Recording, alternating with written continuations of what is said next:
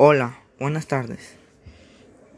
Voy a hablar del libro La Vuelta al Mundo en 80 días, escrita por el escritor francés Julio Verne. Y esta trama tiene como personajes a Pila Fogg, Picaporte, Princesa Audá, Inspector Fix y James Foster.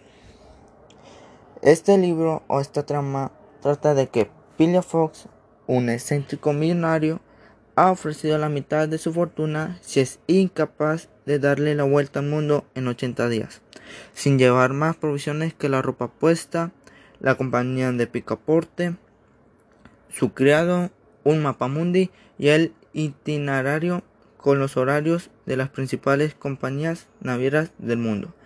Vivirá jornadas memorables, viajará por lugares peligrosos, con tal de probar que es posible llevar a cabo tal hazaña que recordará por toda su vida. Gracias.